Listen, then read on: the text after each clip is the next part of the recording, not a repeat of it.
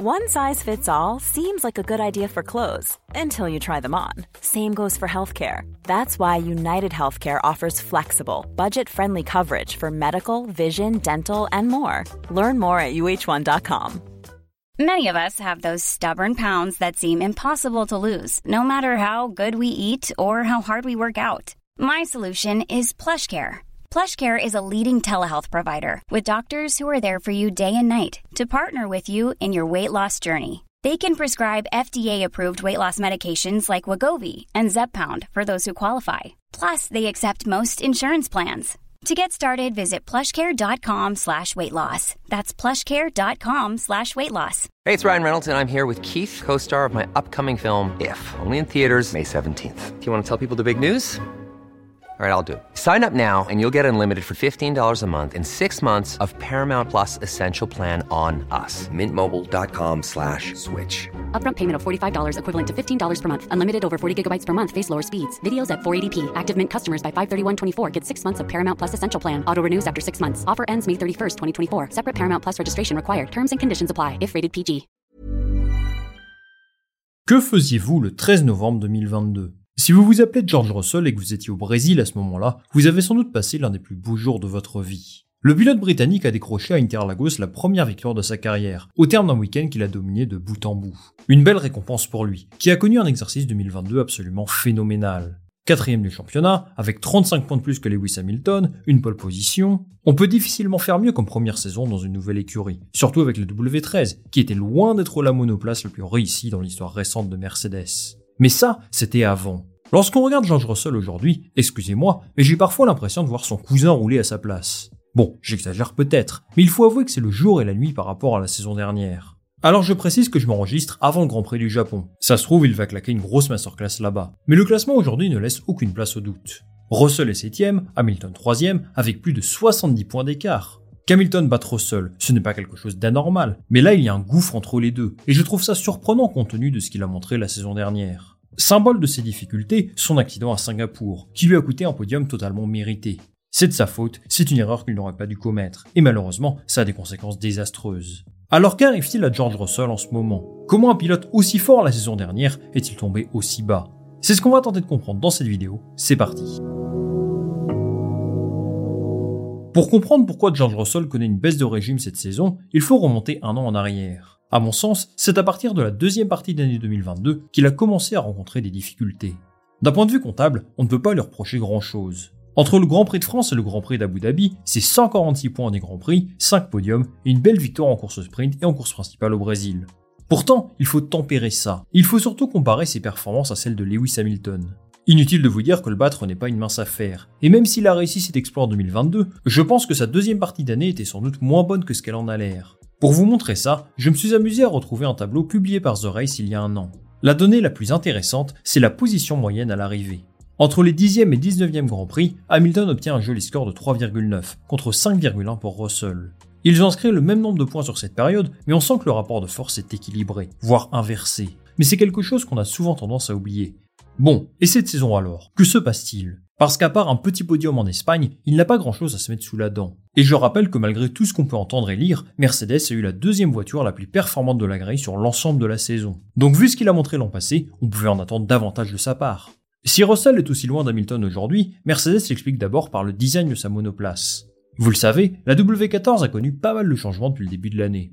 Ils ont d'abord essayé d'insister sur le concept sans ponton pour finalement se résoudre à produire quelque chose de similaire à tout le reste de la grille. Depuis que Mercedes a choisi d'aller dans cette direction, Russell est plus en difficulté, et je crois qu'il y a un vrai lien de cause à effet.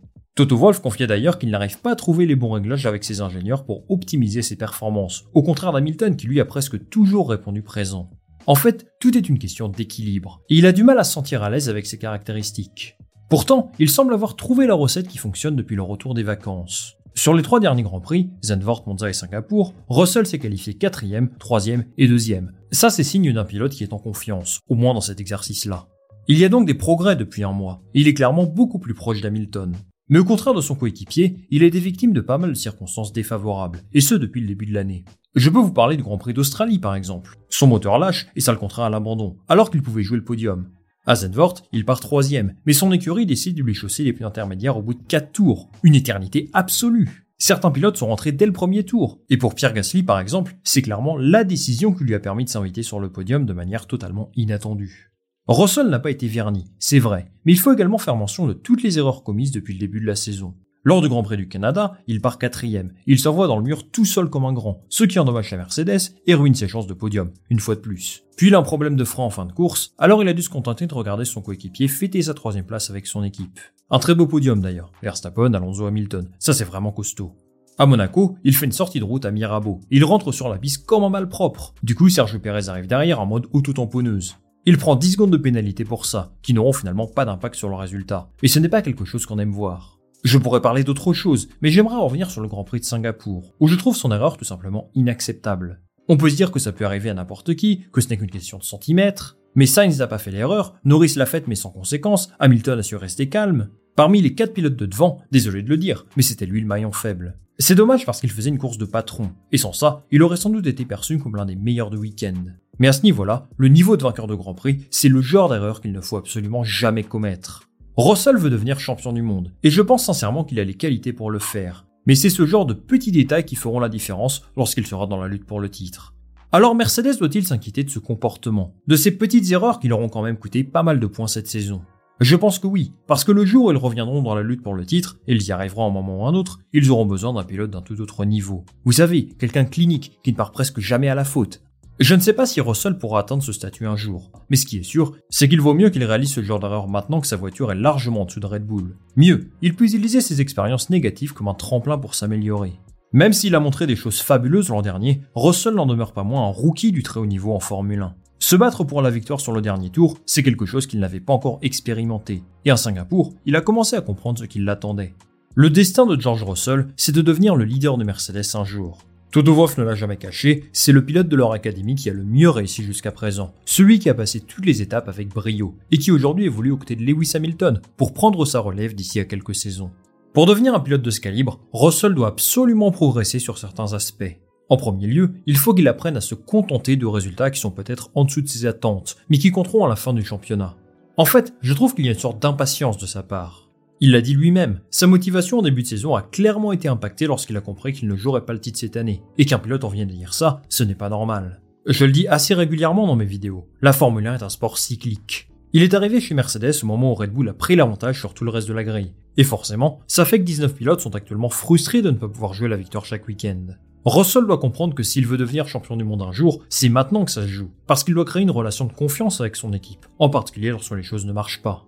Verstappen a également été dans ce cas-là avant 2021. Pareil pour Charles Leclerc en ce moment, Lando Norris, j'en parle même pas. Il faut qu'il s'accroche, et s'il travaille bien, la récompense arrivera à un moment ou un autre.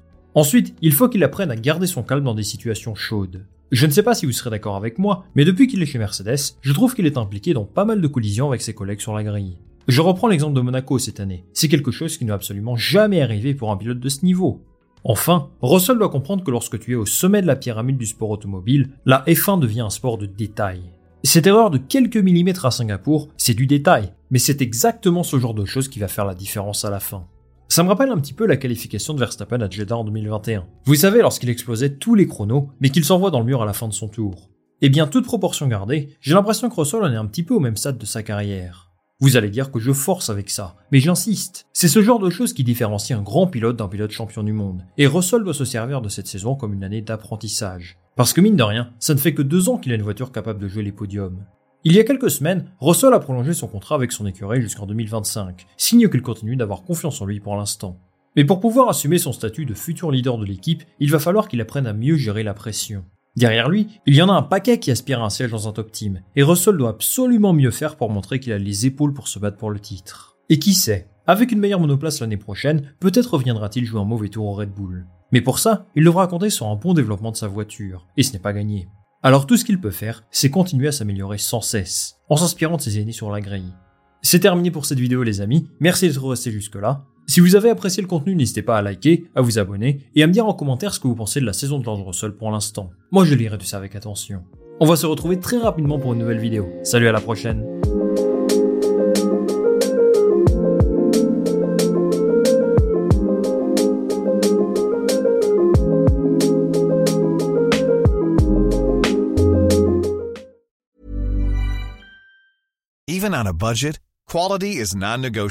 That's why Quince is the place to score high-end essentials at 50 to 80% less than similar brands. Get your hands on buttery soft cashmere sweaters from just 60 bucks, Italian leather jackets, and so much more. And the best part about Quince, they exclusively partner with factories committed to safe, ethical, and responsible manufacturing. Elevate your style without the elevated price tag with Quince. Go to quince.com slash upgrade for free shipping and 365-day returns.